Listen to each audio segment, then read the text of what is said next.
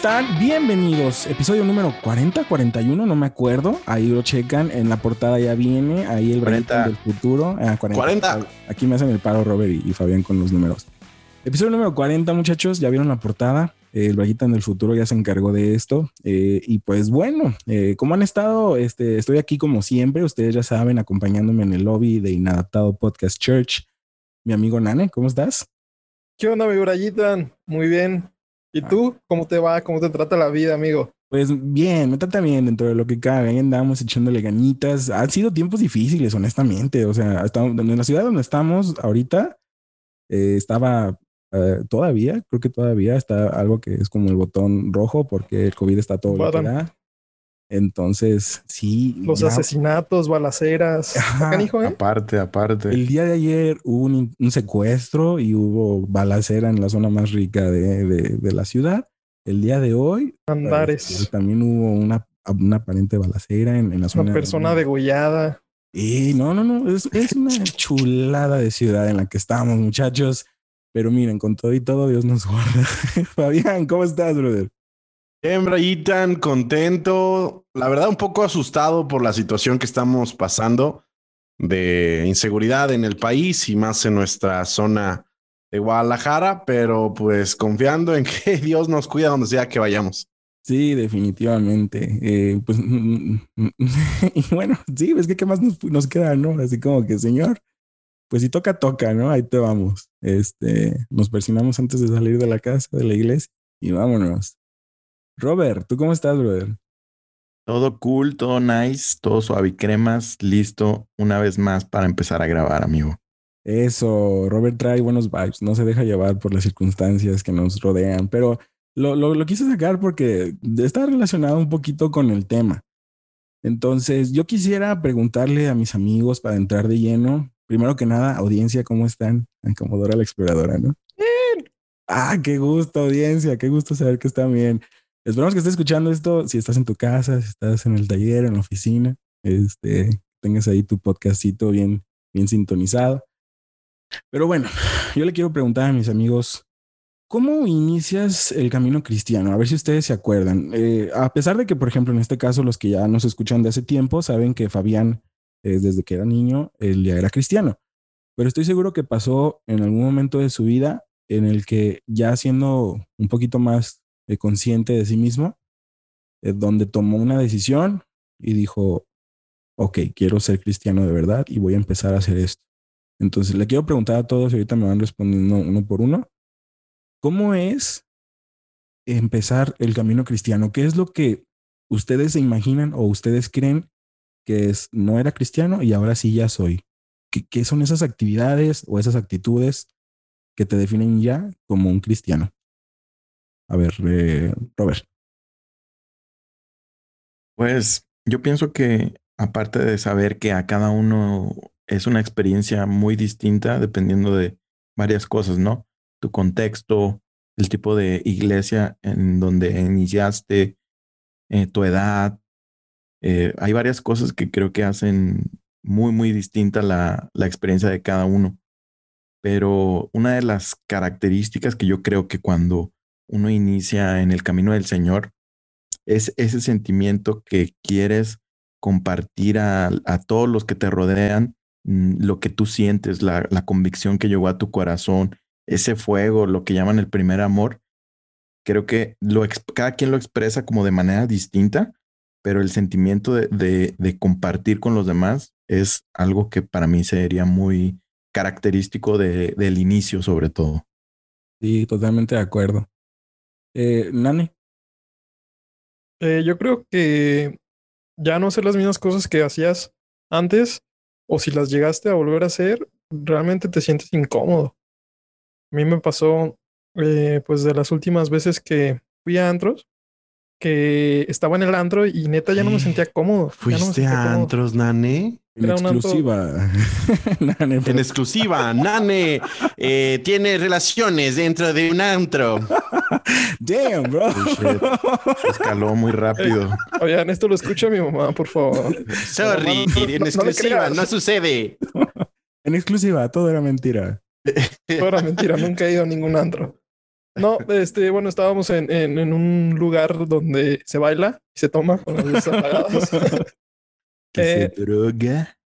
Y neta ya no me sentía a gusto. Y le dije a- con la persona con la que andaba, al final neta ya no me siento a gusto, siento como que esto ya no es mi, mi lugar. Y pues me dijo así como, ay, qué payaso. Nada, se me quedé viendo así como payaso. Y ya a partir de ahí ya no, no he vuelto a ir a esos lugares y realmente no me, no me satisface, no me, ya no me llenaba. Y ahí es cuando me di cuenta que había algo diferente en mí. Que dice la necesito la, la semana pasada y el vato pues ya me bloqueó. de- Te creas, Dani.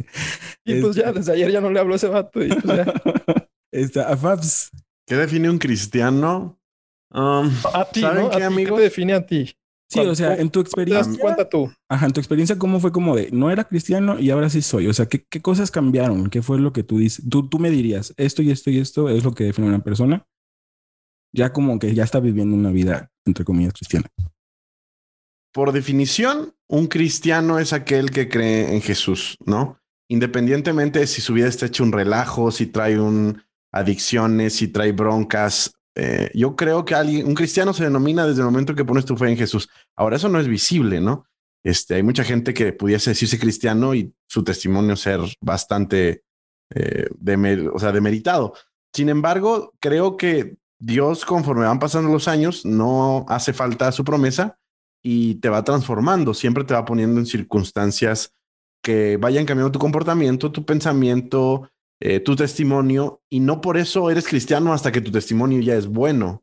Esa es mi perspectiva, digo, porque yo nací como niño cristiano, este, vi súper mega confundido, hice un montón de cosas, pero siempre, siempre yo recuerdo durante, desde que tengo uso de razón, que mi corazón y mis anhelos y mi amor le pertenecen a Jesús, a- por más confundido, por más alejado, por más complicado que estuviera mi circunstancia. Y conforme vas pasando los años, vas entendiendo, vas, eh, te va causando más conflicto ofender a Dios, ¿sabes? Creo que esa es la palabra correcta. Entonces, para mí un cristiano, por definición, es el primer momento en, la que, en el que cree, no tiene que ver con la forma en la que se comporta. Interesante. Pues, eh, de hecho, yo, yo anoté una de las varias, varias características de lo que yo considero que diferencian a una persona. Eh, Y, sí, Fabián ahorita remarca algo muy interesante. Hay personas que, que en su caminar cristiano van creciendo, van eh, madurando, van dejando prácticas y a todas las caracteriza ese sentimiento o ese anhelo de, de agradar a Dios, de incluirlo en su vida diaria. Y yo creo que ese es el principal factor que, que diferencia dentro de lo que no se ve. Y hay gente que aunque mm, pudiera hacer cosas visibles, eh, puede que su corazón esté en, otro lado totalmente opuesto. Pero yo voy a abordarlo desde las prácticas que no siempre se ven, pero que sí tú como, como creyente te nace hacer. Pero antes de llegar a ese punto, porque voy a hablarles de, algunas y ya las discutimos, quisiera preguntarles, ¿ustedes creen que las iglesias actuales, yo sé que la respuesta es que sí, pero ¿ustedes creen que las iglesias actuales hayan sistematizado este proceso? Y si es así, ¿qué, ¿qué es lo que se les viene a la mente que la iglesia hace con los newcomers, con los que están recién llegaditos, con los novatitos? Newcomers, jamás había escuchado que, que les hablaran, que les nombraran de esa manera. La nueva mercancía. no, de, de, de, de que ya están, están, ya están llegando, no de, de commerce de mercancía, o sea, como los que están llegando así recién Es que así llegaditos. sonó. No, es que me, quería, me Ok. refería a los recién llegaditos. Ok, ok. ¿Qué se les viene a la mente de alguna práctica que digan, ah, en mi iglesia hacen esto? A ver, alguien me quiera responder. Pues la clásica, ¿no? Que te dan una Biblia, después te empiezan a dar como los pasos, un discipulado, el Nuevo Testamento, este, pues te siguen invitando a las reuniones y demás.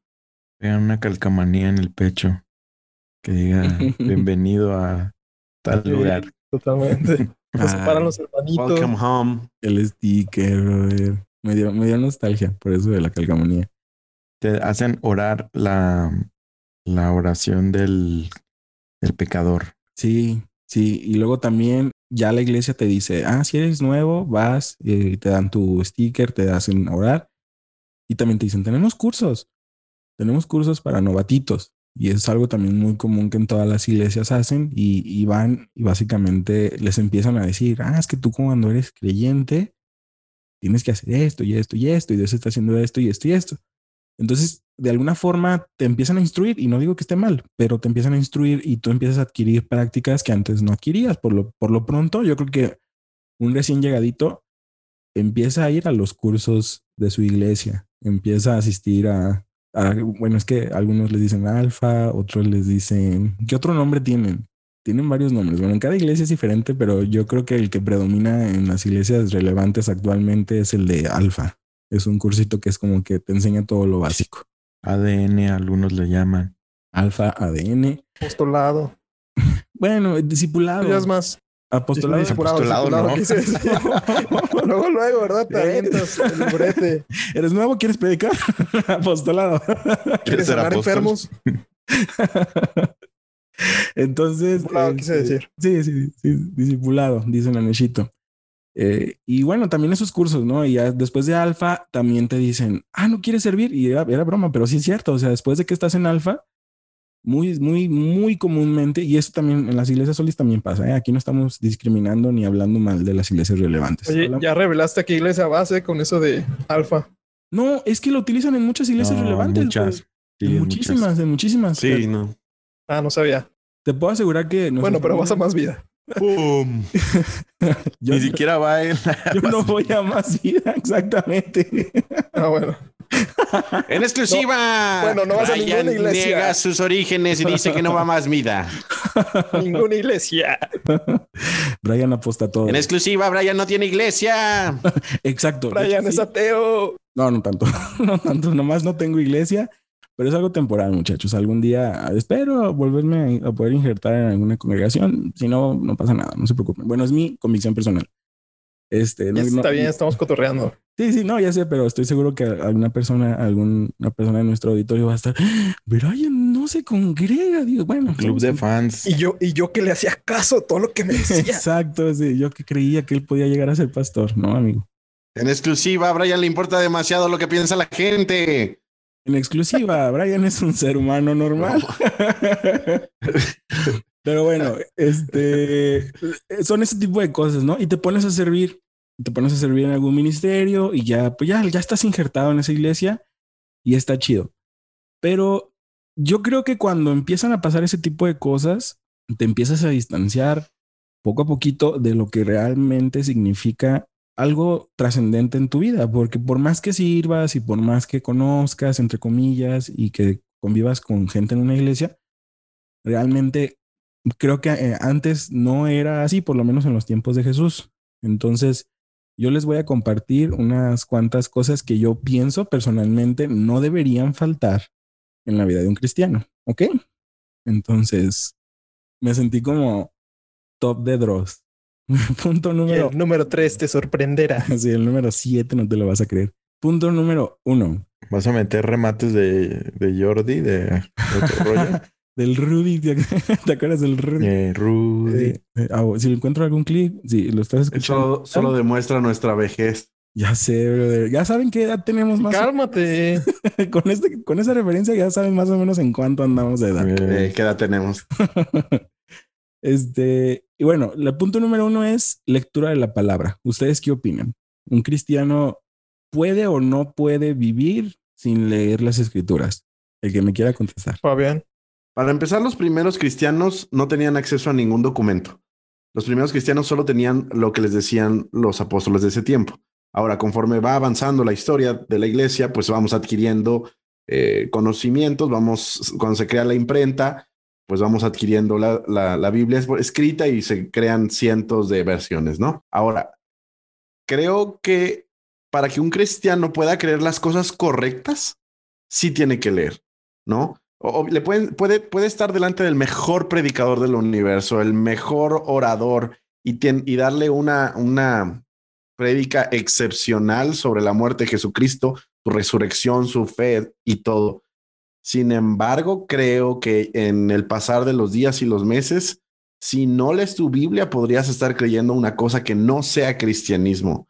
Y este, yo sé que no les gusta que les tiren a mis amigos los podcasters, pero ellos son un ejemplo.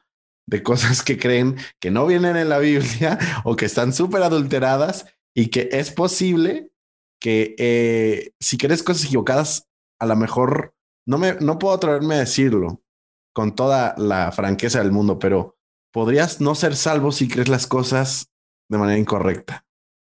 Y aunque piensen que esto es emitir un juicio y eso, también cuando nos dicen ortodoxos es un juicio, mi hermano. Ah, claro, claro, obviamente. Ya, esto no es una batalla de póker. Ya, ya Ah, llegó el alma de la fiesta. Ya llegó el alma de la fiesta. Ay, pero es que se están tirando. O sea, la, la gente ni sabe, nada más te están tirando a ellos. No, Pues para que empiecen a investigar, les salga ahí el Para que gusanito. se digan, "Ah, hay grupos de No. A ver, bueno, di, di, di, tiran ¿quién? Di qué podcast, di. No, Ah, que le chequen, que le no chequen. Sí, yo no me acuerdo que le chequen. Que no chequen su doctrina. No le pongo. Ah, no, pero ahí te va. Vamos a retomar el tema. Eh, Fabián dijo algo bien interesante. Eh, en Estoy aquel de entonces. acuerdo 100%. Ajá, a ver, te escucho. Creo que sí, creo que eso es clave para alguien cristiano. O sea, si, si crees, si crees de manera incorrecta, por más que tu conducta sea pulcrísima y que sigas mu- muchísimas cosas que puedan verse como buenas o, o comportamientos de un buen cristiano, si tú crees cosas muy fundamentales de manera incorrecta, para mí no eres cristiano. Porque el cristiano lo define la fe. Y si tu fe es equívoca, pues crees en otra cosa, ¿no? Pegaste. Clarines. Sí, y, y nada más quería rescatar algo que dijo Fabián, bien interesante, que en aquel entonces no había libros. Entonces la gente, si se juntaba, era para escuchar la Biblia. Ahorita ya tenemos Biblia. Solamente estoy ahí metiendo un poquito de doctrina personal este, en todo esto. Pero a ver, Nane, ¿qué piensas tú? Sí, sí, también estoy de acuerdo con lo que dice Robert y Fabián, que muchas veces podemos tener una doctrina que nosotros creamos que es súper correcta y empezamos a investigar eh, de la Biblia, empezamos a investigar otras cosas eh, que realmente caemos en un, pues en algo que no es cierto, en algo que no es el cristianismo. Y eso sí pasa mucho con, con la gente, que empieza a investigar otras filosofías y se mete tanto en la sabiduría humana y todo lo que ha desarrollado el ser humano, que ya empiezas a creer en otra, en algo totalmente distinto al cristianismo. Como dice Robert, es simplemente por fe.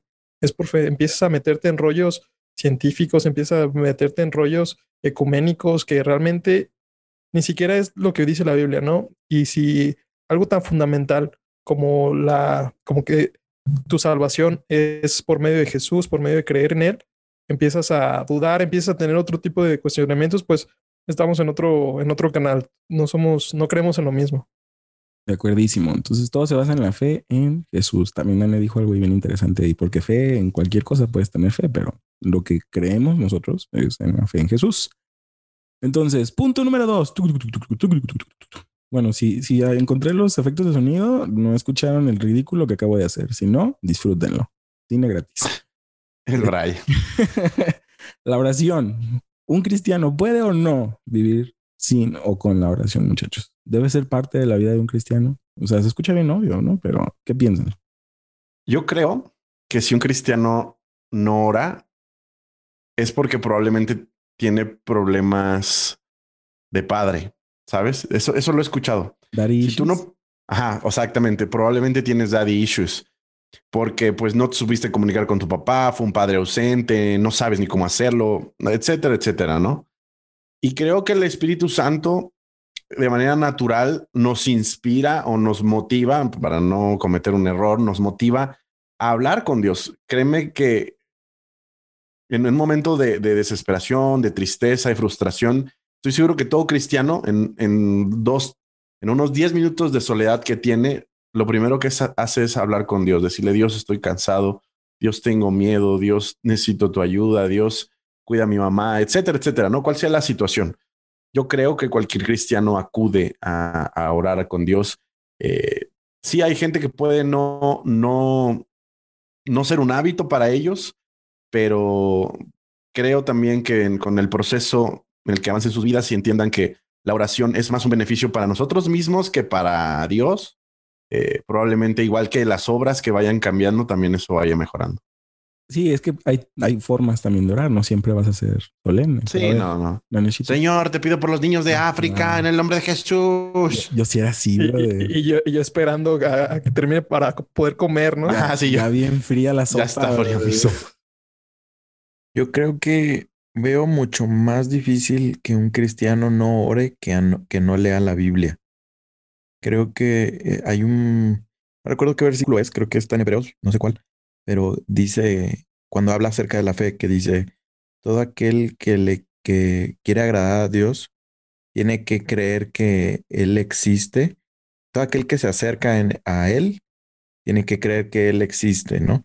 Mi lógica va de que uno cuando cree que Dios existe, que es lo que fundamentamos eh, el, el cristianismo o la salvación, sabes que está ahí y de una u otra manera oras, aunque no lo hagas rutinariamente, aunque lo descuides y no dures a lo mejor días sin orar, pero si, si, si hay algo dentro de ti que cree, que es lo que nos caracteriza, te comunicas en alguna otra manera con Él, ¿no? A lo mejor no con lo que muchos consideran una buena oración o, X, pero de alguna otra manera tratas de comunicarte con alguien que crees que existe, que te salvó y que es el ser supremo. Creo que es más complicado que un cristiano viva sin orar.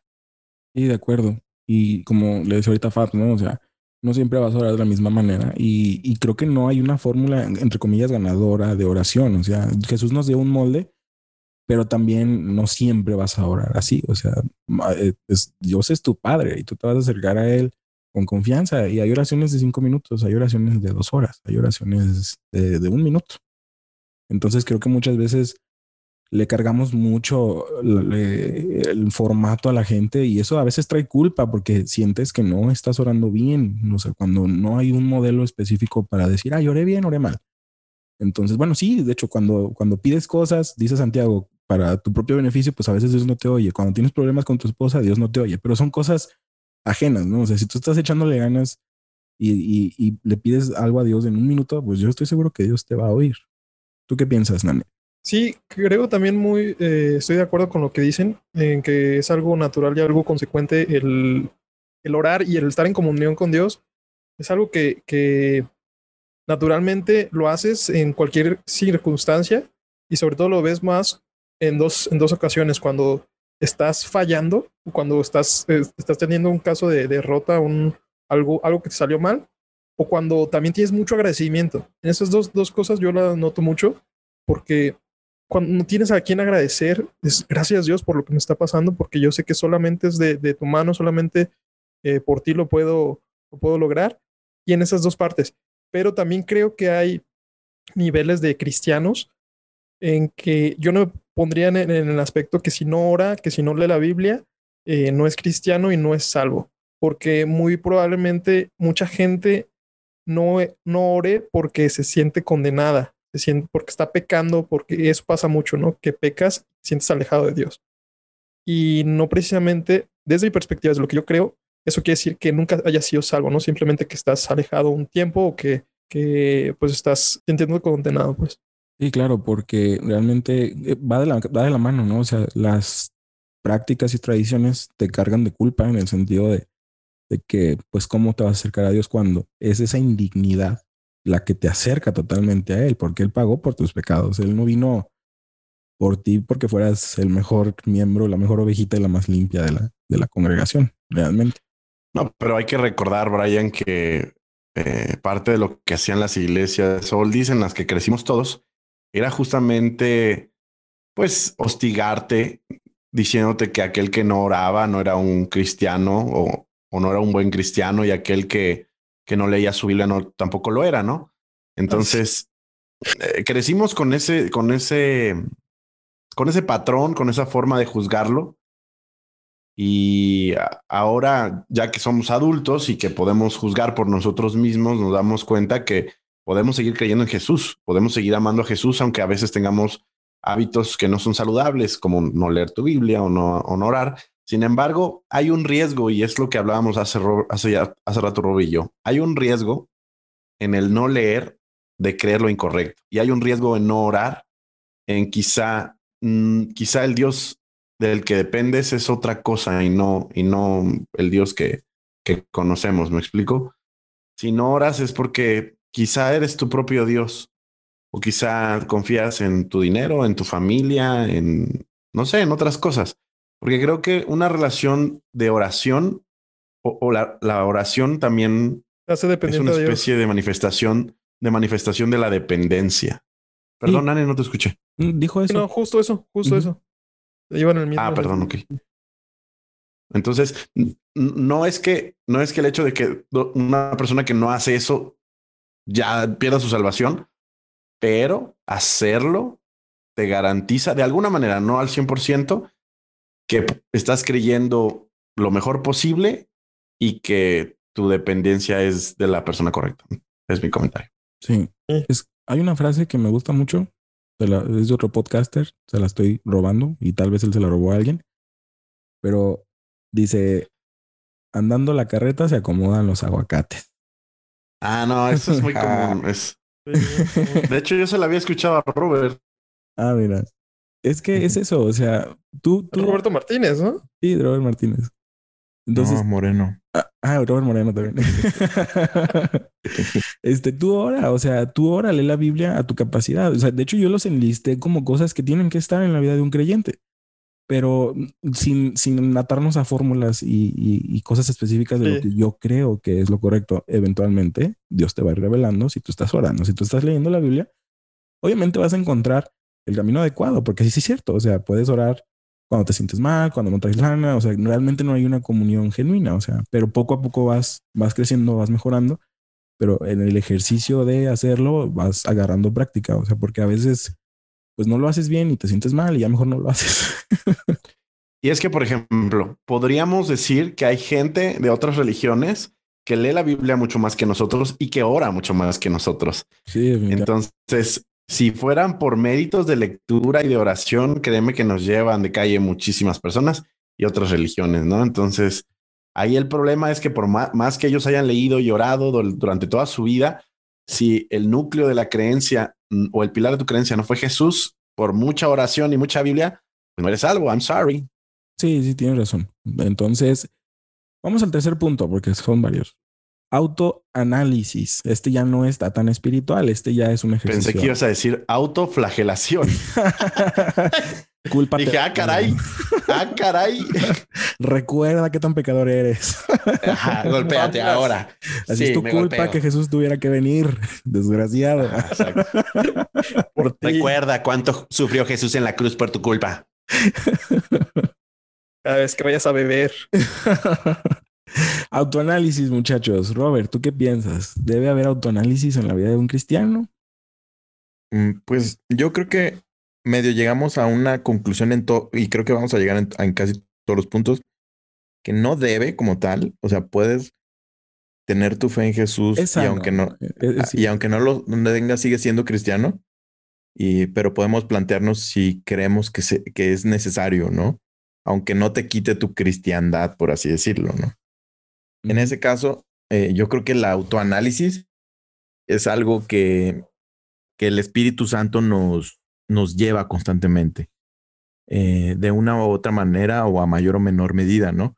Por eso dicen que cuando, lo que decía Nane también, cuando estás en algún lugar en el, en el que ya no te sientes cómodo, es porque hay un análisis de, de ti mismo, ¿qué estoy haciendo aquí? Eh, esto no es un lugar en el que yo ya me siento a gusto eh, todo ese medio sentido de culpabilidad, en parte es un, un, autoanálisis, ¿no? Que después se puede derivar en algo muy negativo, que es el sentimiento de, de condenación, de condenarte a ti mismo y quedarte en, en decir, no, no, estoy siendo un buen cristiano, no estoy siendo, eh, comportándome como un hijo de Dios debería comportarse.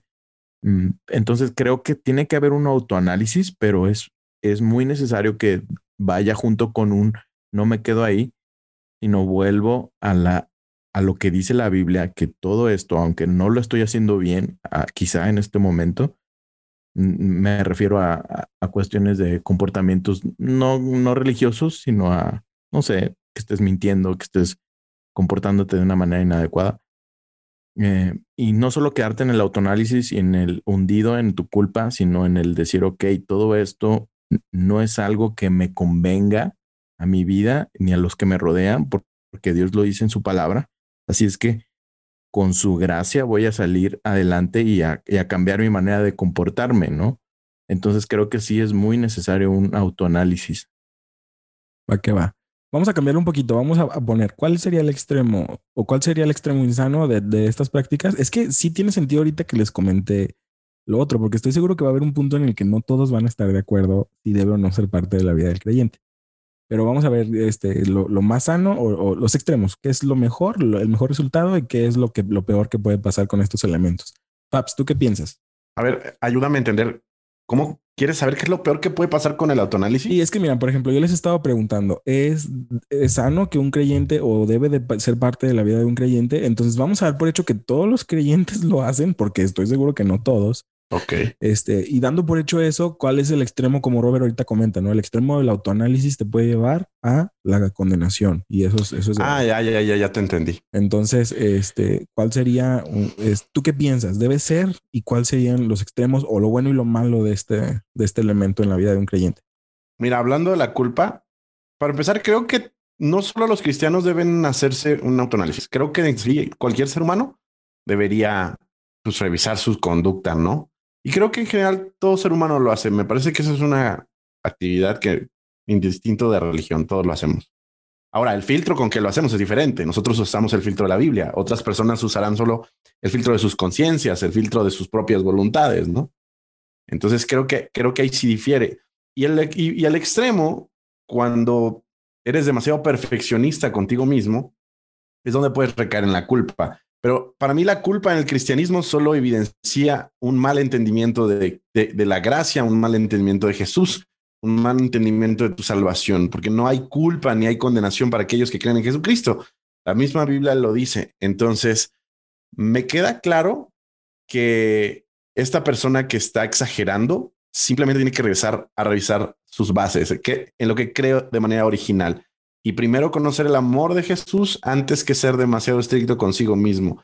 Cree en el amor de Jesús, conoce lo que hizo Jesús por ti y cuando lo comprendas y cuando lo entiendas, las cosas adicionales van a ir, van a ir sucediendo, porque no hay alguien que entienda el amor de Jesús a tal grado que pueda deliberadamente seguir haciéndose su vida un papalote. Interesante, Nanechito. Sí, yo creo que el autoanálisis como dice Fabián, no solamente es en el, en el ámbito eh, cristiano, sino en todo lo que haces. Siempre, constantemente te debes estar preguntando y es una conversación interna que tienes que tener. ¿Qué estoy haciendo mal? ¿Qué, estoy haciendo mal? ¿Qué, estoy, eh, pude haber hecho mejor? ¿Cuáles son mis sentimientos ante esta reacción? ¿Por qué estoy actuando así? ¿Por qué me estoy trabando? ¿Por qué estoy haciendo? Es algo que muy, muy eh, constantemente lo tienes que hacer.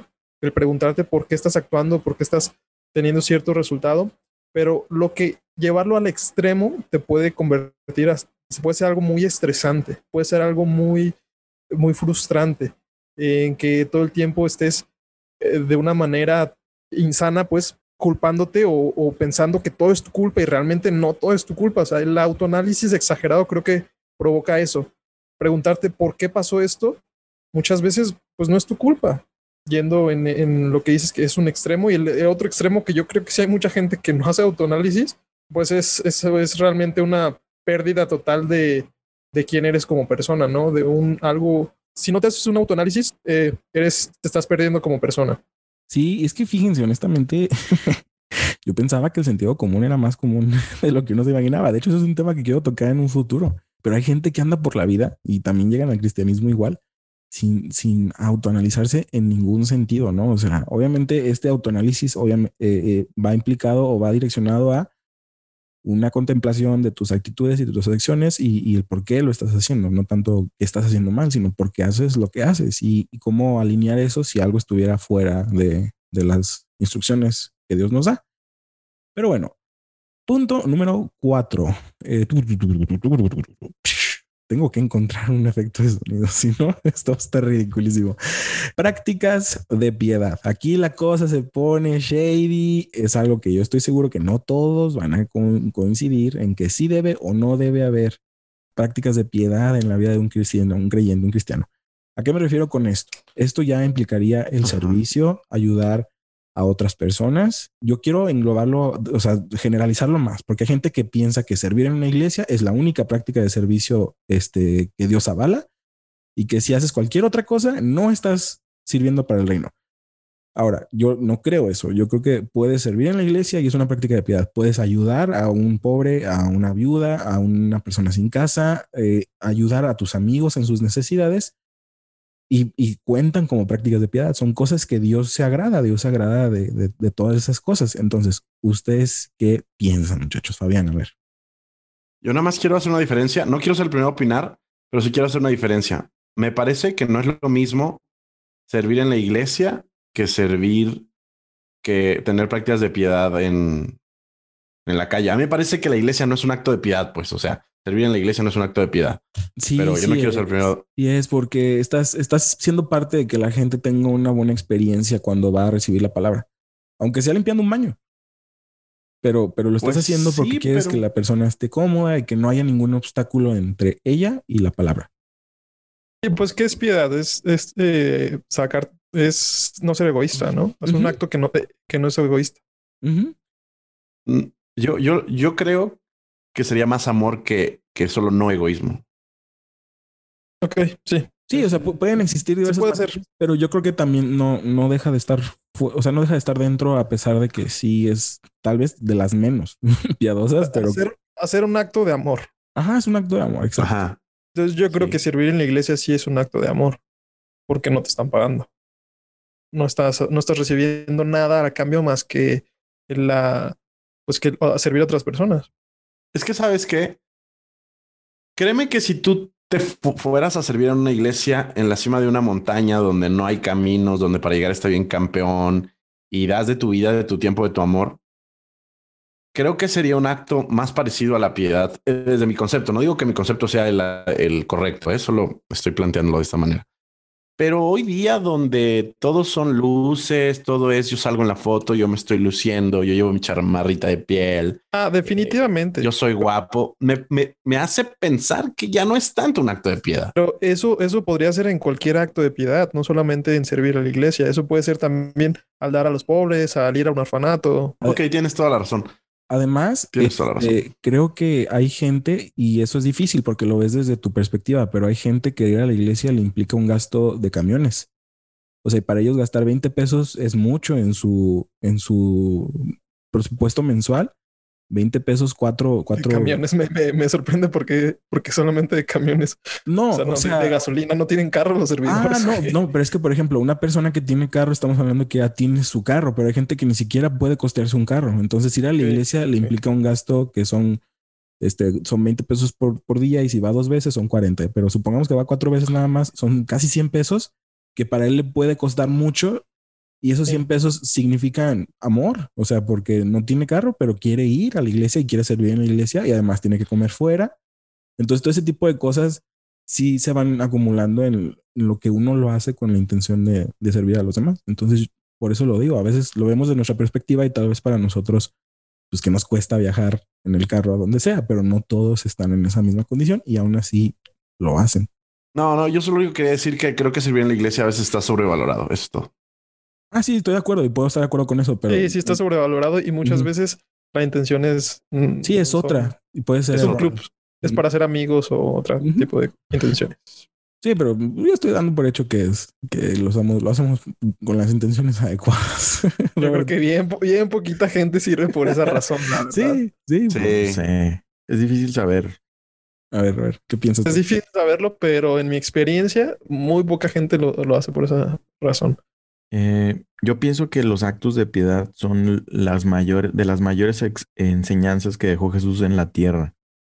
Él constantemente fue, piedad, fue misericordia manifestada aquí con nosotros. Nos, nos enseñó, nos transmitió eso más que cualquier otro comportamiento aquí en la tierra. Él le llamaba, o muchos teólogos le llaman a esa parte de Jesús que él quería establecer el reino de Dios en la tierra también. Eh, que les decía, hacer, el, el, reino de Dios se ha acercado, ¿no? Y también cuando agarró el libro de, de Isaías, creo, en la sinagoga, que hablaba, el Señor me ha traído para eh, comportar a los, eh, a los perdidos, este, hablaba de los enfermos, para los pobres. Entonces, transmitió mucho ese mensaje, ¿no? De la cercanía con, con los más necesitados, con los rechazados, con, eh, con aquellos que estaban viviendo una calidad de vida muy, muy complicada. Entonces, creo que es necesario para, para, yo creo que como cristianos queremos cada vez conocer más el corazón de Dios y que nuestro corazón también refleje ese corazón de Dios. Y creo que la piedad que Jesús demostró en la tierra fue algo fundamental que en la vida del cristiano creo que es muy necesario que nosotros aprendamos a sentir esa, esa misericordia, esa piedad por los que nos rodean, en este caso, los que más lo necesitan, eh, para moldearnos, sobre todo, creo que las palabras de la Biblia son muy sabias cuando dice, más es más bienaventurado el que da que, el que recibir. Sí, exactamente. Creo que tu corazón aprende mucho más, recibe mucho más cuando das que cuando te regalan cosas o cuando tú recibes cosas. Entonces, creo que sí es algo muy, muy importante. Y como dice Fabián y tú también, Brian, creo que la iglesia es una parte, sí, pero hay mucho, hay un mundo mucho más amplio en el cual puedes ser piadoso y en el cual puedes eh, aprender esa parte del corazón de Dios que solo en la iglesia. De acuerdísimo. Entonces ahí viene uno polemicón. Estoy seguro, bueno, quiero creer y, ojalá me equivoque, pero estoy seguro que en este no todos vamos a estar de acuerdo. Punto número 5. Eso dijiste el punto pasado. me dio gusto, me dio gusto. Ojalá y me equivoque en este. Este, estos, estos dos eran como que los más polémicos, pero el punto 5 es arrepentimiento. Un cristiano debe estar arrepintiéndose constantemente. Sí, no, ¿por qué? Adelante, muchachos. Yo no sé si vamos a estar en desacuerdo en esto, pero... No, está fácil. Yo pienso que no. yo, creo, yo, creo, que sí, ¿no? O sea, pues es, es, algo muy... Bueno, a lo mejor tú vas a estar en desacuerdo. No, no, yo, yo, lo, yo lo agregué. Yo creo que es algo que sí tiene que estar en un creyente, pero estoy seguro que no todos piensan lo mismo aquí. ¿Sí crees? Bueno, yo creo que sí, sí tienes que estar en constante arrepentimiento, porque pues es algo que, que Dios nos manda cada vez que, que peques, eh, pues confesar tus pecados, incluso pues en la oración al Padre Nuestro lo, lo dice, ¿no? Es, yo creo que sí es algo que, que es muy, muy, tiene que ser algo que esté muy arraigado en el cristiano, el, constantemente confesar tus pecados y las cosas que has hecho. Y obviamente pues es el, es el centro del cristianismo el arrepentirte eh, la primera vez de todos tus pecados. A ver, ¿quién se quiere deschongar a Nani? Yo pienso que eh, en el cristiano debe de haber un constante arrepentimiento, pero depende cómo entiendas el arrepentimiento. Porque creo que eh, el per se, el arrepentimiento, como lo hemos escuchado en mil prédicas, eh, viene del griego metanoia, que es cambiar de camino o cambiar de mentalidad, cambiar por donde vas hacia otro lado. entonces creo que constantemente nosotros tendemos a desviarnos del camino de Dios. Nuestra naturaleza pecaminosa eh, tiende a salirnos, a salirnos. Entonces, constantemente tenemos que arrepentirnos de ir en ese camino equivocado y volver al camino de Dios. De estar comportándonos de una manera eh, que no es eh, la manera de comportarse de un hijo de Dios, lo que Dios pensó para nosotros, lo que deseó para nosotros, a cómo lo hacemos. Entonces, de estar así, de tomar esas conductas o, irnos para otro lado, arrepentirnos y volver al camino de Dios. Yo, eh, yo no comparto personalmente el que tenga uno que confesar como para ser perdonado. En cuanto a, a, que lo diga, ah, Señor, perdóname por esto, esto es lo otro. Veo muy sano, lo veo muy sano para la vida del cristiano. Lo veo muy adecuado porque así tu corazón se reafirma en que estás mal pasas como un, un, proceso completo del arrepentimiento, ¿no? Pero sí estoy de acuerdo en que tiene que haber en, en el cristiano un arrepentimiento constante. ¿Por qué no crees esa parte? Me llama la atención. Eh, ah, ok. Yo, yo no creo que, que, que, se me hace como un acto mágico. Se me hace como un acto eh, mm, que tú dices, tengo que confesarlos para que me perdonen cuando, y se me hace contradictorio cuando ya hay verdades en la Biblia que te dicen que tus pecados pasados, presentes y futuros, todos han sido perdonados. Entonces no hay necesidad de que yo los esté recitando para que se me sean perdonados y ya me fueron perdonados todos. Yo, yo no, No, creo que sea entendí. malo. No creo que sea malo que los confieses. No creo que sea malo. Pero creo que si lo tomas con que si no lo confieso no me perdona, creo que sí puede ser peligroso. Sí, en esa parte estoy de acuerdo. Sí, Pero creo que el confesarlo expresa más, lo puede expresar mucho más tus sentimientos. Y es, sí es algo, sí, sí es algo, no para ganarte el perdón de Dios, pero sí es para expresar tus sentimientos y de alguna manera te, te sirve a ti. A ti. Sí, estoy de Eh, acuerdo. Estoy muy de acuerdo con eso. Estoy muy de acuerdo con eso. Solo creo que hay personas que pueden tomarlo de la manera equivocada y pueden pensar como un ritual de que si no confieso estos pecados no me van a perdonar. Y si, y ahí es cuando viene lo contradictorio, ¿no? Porque dices, ¿qué tal que si te mueres de repente y no confesaste los pecados delante de Dios? ¿Ya? Eh, ¿No eres salvo? Evidentemente no, ¿verdad? Eso no pasa. Pero muchas personas lo llegan a tomar, lo ¿No, sé, ¿no- no crees eso?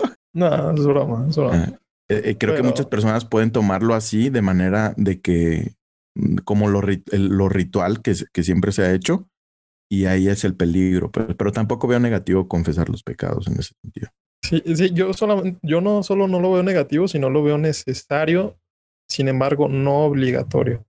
Lo veo que es muy, muy bueno y sí, la gente creo que debería de hacerlo, este, pero no, sí, eh, concuerdo contigo que no es obligatorio y si no lo dices, Dios, Dios te perdona de cualquier forma. Mm, bueno, pues creo que por definición no hay, no hay una persona que es perdonada si no está arrepentida. O sea, no te pueden perdonar de algo que no te arrepientes. Entonces, el mental que alguien que es perdonado sus pecados es porque previamente se arrepintió, ¿no? Y para arrepentirse hay que saber, hay que conocer de lo que te estás arrepintiendo. Entonces, para mí es una escalera de conocimiento, arrepentimiento, perdón y salvación.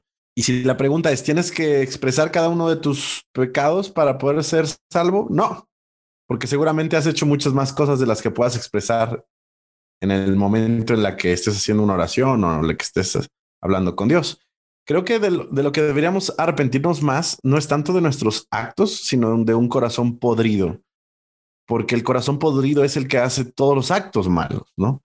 Entonces, créeme que cuando yo he tenido la oportunidad de estar en oración y percibir mi porquerés, porque como ser humano soy un ser humano egoísta, eh, mentiroso, ambicioso, orgulloso. Cuando logro ver mi, mi porquería y veo y logro percibo, puedo percibir la santidad de Dios, es donde digo, Dios, la neta, no, no, no te merezco, ¿no? No merezco ese, ese regalo. Y creo que es, es de lo que las personas deben de arrepentirse.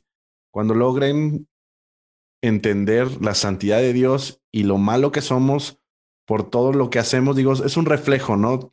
Ya sea todo lo que ejecutes como pecado, al final proviene de un corazón podrido. Entonces, mi perspectiva viene de ahí porque realmente no tienes que nombrar los 3.483 pecados que existen en el año, sino, Señor, perdona porque tengo un corazón malo, renueva ese corazón, ¿no? Que eh, la teoría dice que el Espíritu Santo va a ir renovando ese corazón conforme eh, tú le permitas eh, mm, adentrarse dentro de ti, no sé.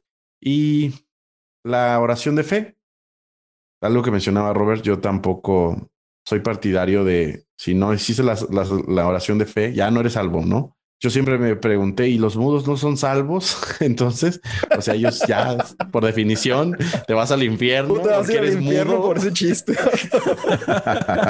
Eres mudo. No.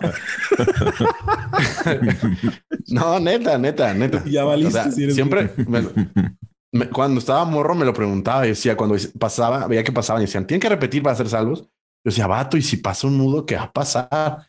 Ya después entendí que es, es no, una pues en su, cuestión. en su pensamiento.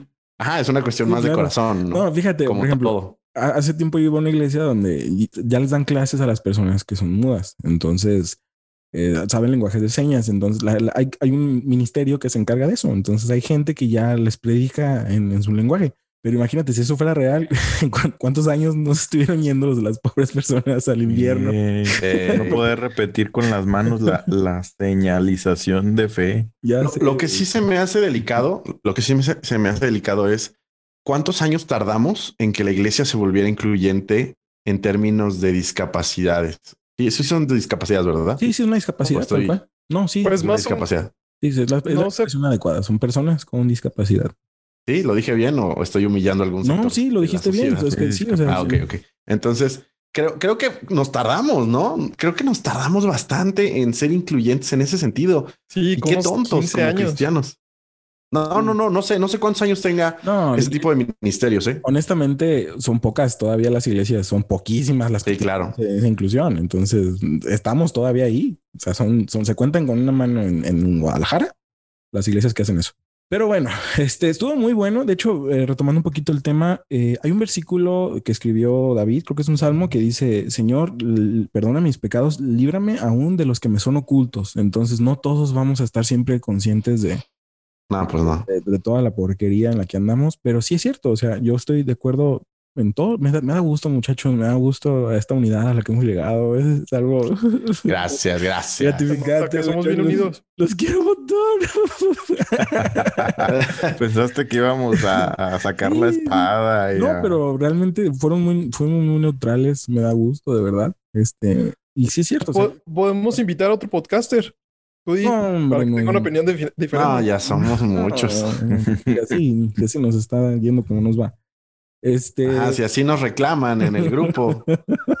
mi, mi, mi, mi, mi. ay, pero miren, no somos tan malas personas. Estamos Es broma, es broma, es cotorreo, eh. Aguanten, aguanten. Sabemos que somos payasos, pero estamos Payasos. Dios nos perdona. Nada, nada, es broma. Oigan, espero que algún día en las prédicas de Speaker, en las de Dante Gebel, en la de Chris Méndez, no sé, los populares, haya abajo un cuadrito con una persona haciendo señas así. Y lo que Chris Méndez dijo, Sí, ya ojalá. eso, eso nos haga cada vez más incluyentes como, como en ah, las mañaneras, ¿no? En las mañaneras hay alguien traduciendo en lenguaje de señas. Sí. Ojalá que sean Sí. como, Hay alguien. un poquito de las mañaneras. Ojalá Andrés sea como AMLO. Pero bueno, no hay que desviarnos tanto porque esto se está yendo al traste y rápido. Del, del- del arrepentimiento a las mañaneras. Así conectamos. A las mañaneras de Andrés Manuel. Así somos aquí. Así nos las Está gastamos. tomando ejemplos de cómo en ser político. Podcast Show nos proclamamos en contra de las mañaneras. Ah, no, no se crean, no se crean, es broma. No, Es- no tenemos postura política, acuérdate. No, no, solamente, pues todos sabemos qué pensar de AMLO. Ya, ya, ya, no, no tengo que hablar, no tengo que decir más. Este, pero bueno, último punto. Ese, pues obviamente todos vamos a, estar de acuerdo, pero sí quisiera dialogarlo. En la vida de un creyente debe de haber convivencia con otros creyentes. ¿Qué piensan, muchachos? Si quieren, ahondo yo primero. Convivencia con otros creyentes en el sentido de tal cual, iglesia, eclesía, coinonía, eh, reunirse, mirad cuán bueno y delicioso es, habitad los hermanos juntos en armonía. Ahí vas de apostólico. Pues es que si está en la Biblia, pues hay que decirlo, brother. Entonces, que yo, yo pienso eso, o sea, yo creo, esto es algo que, que mi perspectiva ha ido cambiando recientemente, eso es algo que eh, mis amigos pues obviamente ya lo saben, pero les comparto el auditorio, que yo no, no ahorita no, no pertenezco a una iglesia por el mismo hecho de que no creo necesario asistir a una iglesia, o yo creo que la convivencia con otros creyentes puede ser esto que estamos haciendo en este podcast, y que sí es necesario convivir con otras personas, exponer tu forma de pensar y ser debatido, ser cuestionado, porque es, pues, es parte del crecimiento de cada quien. Pero no precisamente a veces las iglesias son los lugares más sanos para crecer espiritualmente. Entonces, esa es mi postura. Yo sí creo que es importante la convivencia, que es necesaria, que es enriquecedora, pero no siempre la iglesia es el mejor instrumento para lograr esto. En exclusiva, Brian dice que no necesita iglesias para ser cristiano. Las iglesias deberían de desaparecer. En exclusiva. ¿Le, le- le estás haciendo como, como el escorpión dorado? Como el escorpión Eh, dorado, sí. Exactamente. A mí, a mí me sale la voz. Hazla, hazla. A ver, habla, habla como el escorpión. En exclusiva, Brian no va a las iglesias. Sale No igualito, manches, te queda idéntico. y hasta me sale la risa. Ese Brian es el Vato, ¿cómo le haces? La risa está idéntica. Igualita. Ese es de... ¿por qué nunca nos habías enseñado eso? No sé. Eso tiene que ser tu, tu arma principal para, para conquistar. Para ligar. Claro que no, muchachos. No, no, no es es lo por algo que me siento tan orgulloso, ¿sabes? No, le, le puedes decir, yo soy el escorpión dorado. Ay, claro que no. Se va a notar luego, luego el vato mide Y como... peluche en el estuche. ¡La lucha, no le la haces estuche! Muchachos, El Brian. me están haciendo reír, pero es algo que no, nunca en la vida había dicho. Eso es uno, ¿Cómo esos talentos estúpidos Felicidades, amigo. que tienes? O sea, brother, quisiera hacer un Tu máster- talento me cautivó. Quisiera hacer un máster de piano, quisiera, no sé, tocar el violín. Dios me dio dones, vamos a hacer que hable como el escorpión dorado. O sea, no es Como como, el escorpión dorado. no es como algo que te sientas A súper. ver, ríete, ríete otra vez como el escorpión.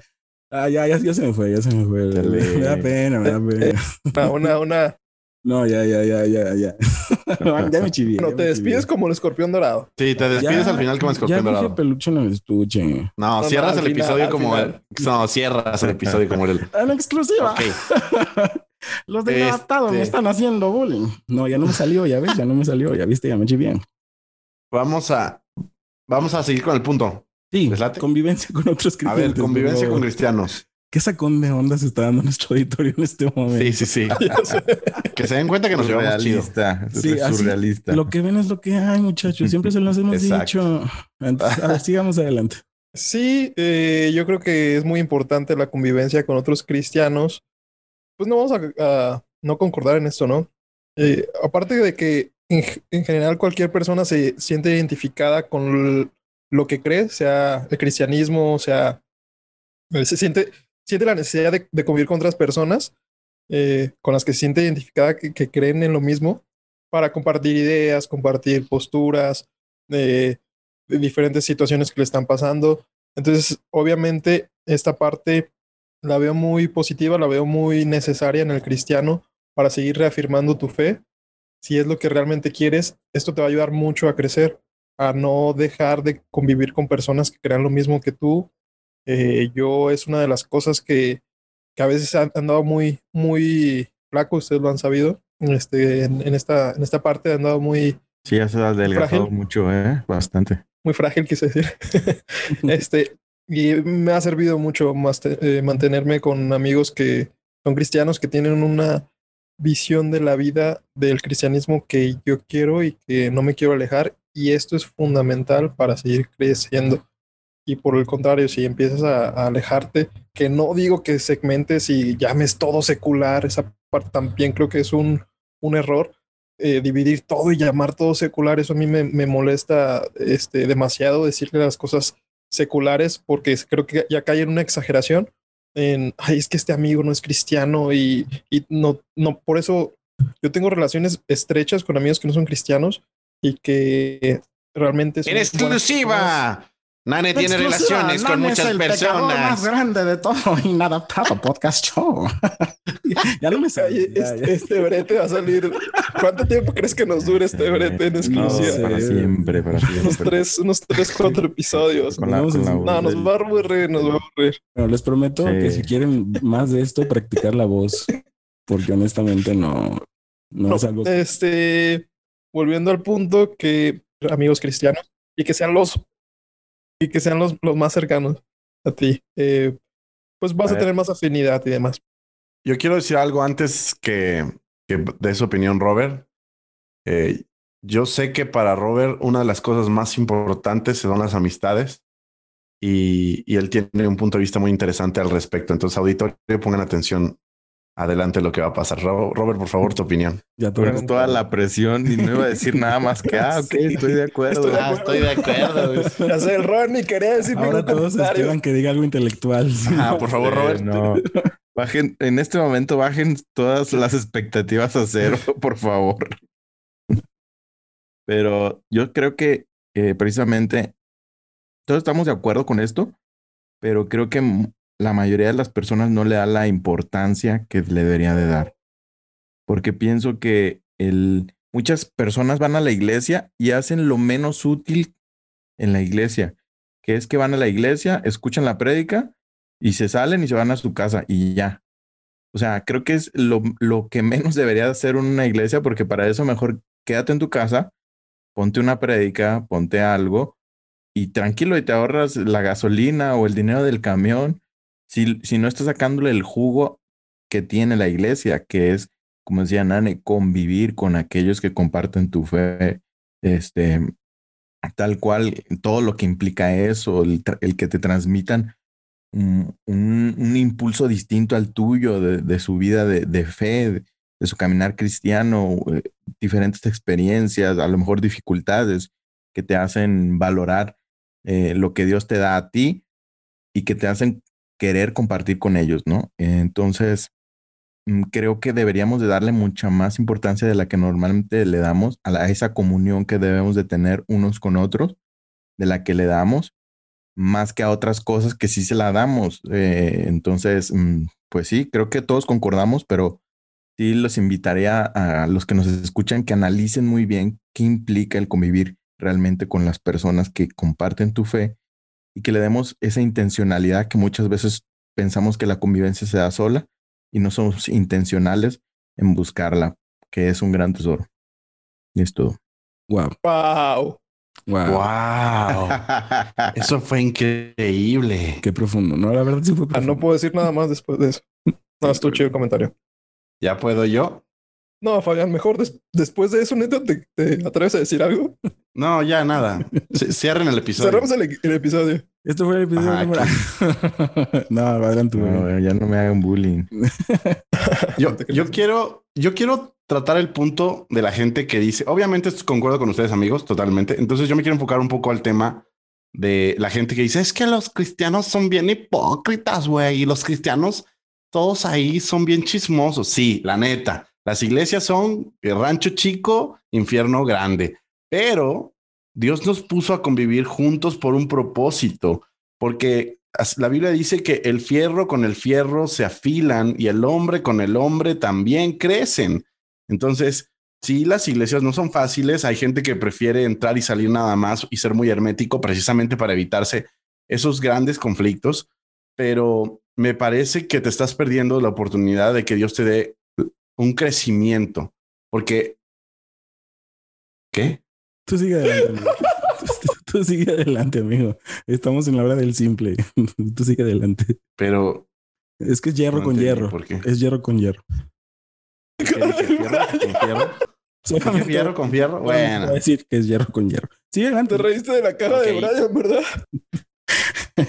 Ok, hierro, hierro con hierro. La cara de Brian fue la que me dio la, risa total porque hierro con hierro. Los... Somos pelones. Ah, ya, ya entendí. Ah. Ok, ok, no, hierro con hierro. Ok, hierro con hierro y, y, te pierdes la oportunidad de que, de que Dios te permita crecer porque a veces tenemos demasiadas expectativas de la gente de la iglesia. Creemos que todos deberían ser buenos con nosotros, deberían ser amorosos, deberían perdonar, deberían no tener orgullo. Y no, a veces la gente de la iglesia pues tiene los mismos o peores detalles que la gente de afuera, ¿no? De hecho, yo tengo amigos que me han apoyado a veces más, que no son cristianos, que los mismos cristianos, o han tenido mayor humildad para pedirme perdón en alguna situación que, que en mi iglesia, ¿no? Entonces, yo creo que no tienes que tener expectativas altas de la gente que te vas a encontrar ahí. Tienes que entender que es un gente igual que tú de dañada, igual que tú de lastimada y que te, estás conviviendo con ellos, una para crecer y dos para aprender también a, perdonar y a, vivir eh, pues como Dios quiere que vivas, ¿no? Entonces, dejen de abandonar las iglesias por lo mucho que, que puedan tener de defectos. Obviamente hay límites y hay estándares que no pueden ser pasados. Si tú recibes abuso de cierto tipo en una iglesia, no es tu lugar, ¿no? Pero estoy hablando de discusiones de tipo, ay, fulanito no me saludó, ay, sutanito me miró feo, ¿no? Estoy hablando de ese tipo de cosas. Sí, estoy de acuerdo. Yo creo que mucha gente a veces eh, eh, solamente se, libra de las responsabilidades que puede implicar el abrirte en una relación de amistad o de convivencia eh, y exponer tu vulnerabilidad. O sea, porque es bien fácil decir, ay, es que en el mundo no son así como son ahí adentro y ahí son bien hipócritas y andan chismeando. Bueno, o sea, realmente no es fácil realmente una convivencia y yo, yo por eso opino que a veces incluso las iglesias no son el mejor lugar, porque como dice Robert, llegas, escuchas la predica y te vas. Entonces es un reto más grande tener un círculo cercano de amigos de fe en los que tú compartas. De hecho, hay otro versículo en la Biblia que dice, confiésense los pecados unos a otros. O sea, tiene que haber una intimidad profunda en la que tú puedas hablar con un hermano y, hablar de problemas eh, masculinos y, y una mujer con, con, otra hermana y hablar de problemas femeninos que a lo mejor no puedes ir y expresar de una forma tan abierta con un pastor que a la siguiente semana va a decir, miren, ¿saben qué? La otra vez vino una hermanita aquí a consejería Ajá. y me dijo sí, que, ¿sabes? Clásico. O sea, sí, brother, y realmente por eso digo, es un reto mayor el cultivar una sana amistad cercana que el ir a una iglesia, nada más a, a calentar una banca. Entonces, por eso es una de las razones por las que yo digo que, que sí es bien importante, pero que no, no se suple a veces de la forma más, más, más nutritiva de, eh, en una iglesia. Brian, nada más por último, para pelear tu punto, tú decías que con tener amigos cristianos puedes prescindir de una iglesia. Eso sí no estoy de acuerdo. Eh, creo que son un complemento. Creo que jamás vas a suplir eh, todo lo que te pueden dar diferentes edades en una iglesia. ¿no? Tener, desde tener amigos o, pues sí, amigos mucho más chicos que tú, como pueden ser los teens, que la verdad es muy enriquecedor tenerlos, conocerlos como amigos, hasta tener, no sé, una amistad adulta como cristiano, una persona mayor que te llevas en la iglesia y que tiene la posibilidad de un día acercarte y decirte, todo bien, estás bien, quieres que ore por ti y sabes que vas a recibir un consejo de una persona adulta uno de los peores errores que pudo cometer uno de los reyes de Israel, creo que hijo de Salomón, pues solo aconsejarse de las personas de su propiedad. Es mi comentario. Sí, pero yo lo que estoy haciendo actualmente es nutrirme de diversas iglesias. O sea, día con día estoy escuchando predicaciones de, de muchas congregaciones. No estoy diciendo que, que, esto va a suplir como que eh, el elemento. Pero ¿cuál es el principal objetivo de la iglesia?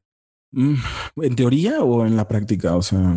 Eh, pues. Porque en, en la práctica. La teoría es pues en la práctica ahorita es acumular, acumular riquezas, brother. Sí, vato, te fuiste directo a la yugular.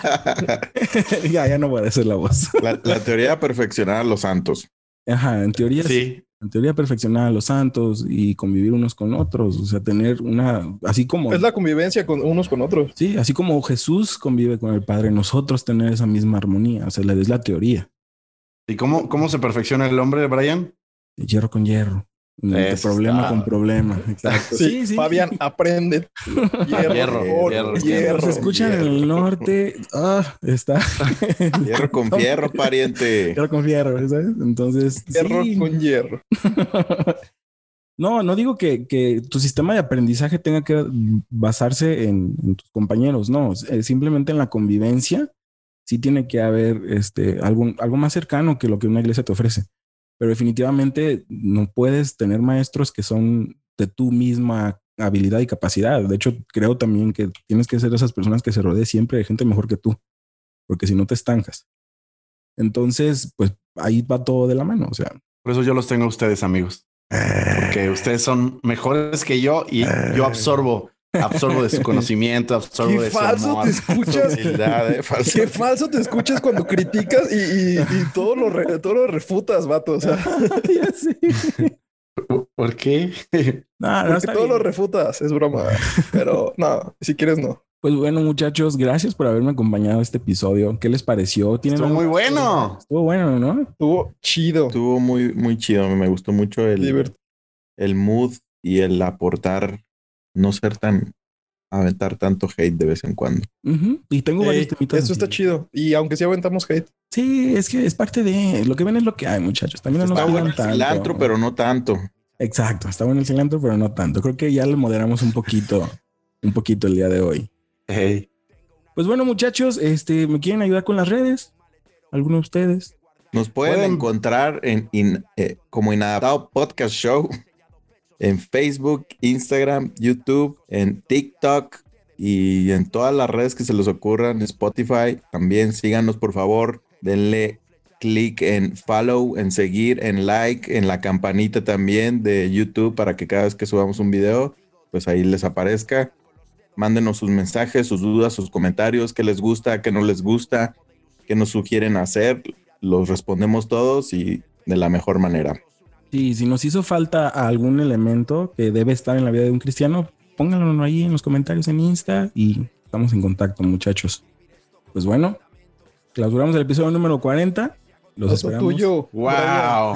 Como, como los días que Moisés estuvo en el monte Sinaí. Exactamente, ya llevamos Ah, 40 episodios en esto, brother. Y el que Y sigue. Jesús en el desierto también. Eh, eh, eh, tenía que ser, tenía que ser así, tenía que ser así. Dios, Dios es Eh. Cuarentena también. Eh, ha acabado. Por cierto, estamos en cuarentena. Eso no está tan agradable, pero bueno. Muchachos, muchas gracias. Este, y pues bueno, espero que lo tuyo. El escorpión. no, no, Brian, Escorpión dorado, Brian. escorpión dorado. Me sale y si no me sale.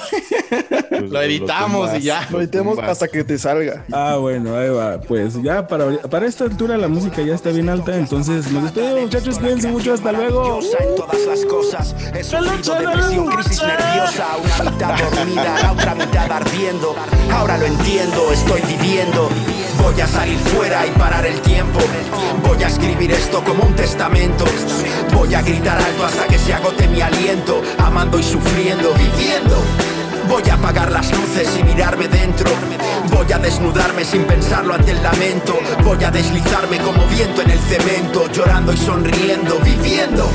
He visto gente morir y soltar su último aliento en paz. Salirles una luz del pecho y subir fugaz. Siempre incapaz de domar a las luciérnagas. Siempre buscando algo de afecto hasta en las ciénagas. Corrí a bañarme en el mar bajo la tormenta. Sufrí el deseo igual que una muerte lenta. Abrí puertas en mi mente que nadie debe abrir jamás. Odio hice locuras y por amor muchas más. Me he alejado de personas por el miedo. He visto a hombres infalibles desplomarse al suelo. He nadado por el Nilo y por el filo de mi almohada. He llorado mi rabia como cascadas. Tuve caprichos de todo tipo. Pero un lápiz y un papel bastaban ya para ser rico. Una mitad tan quieta, la otra mitad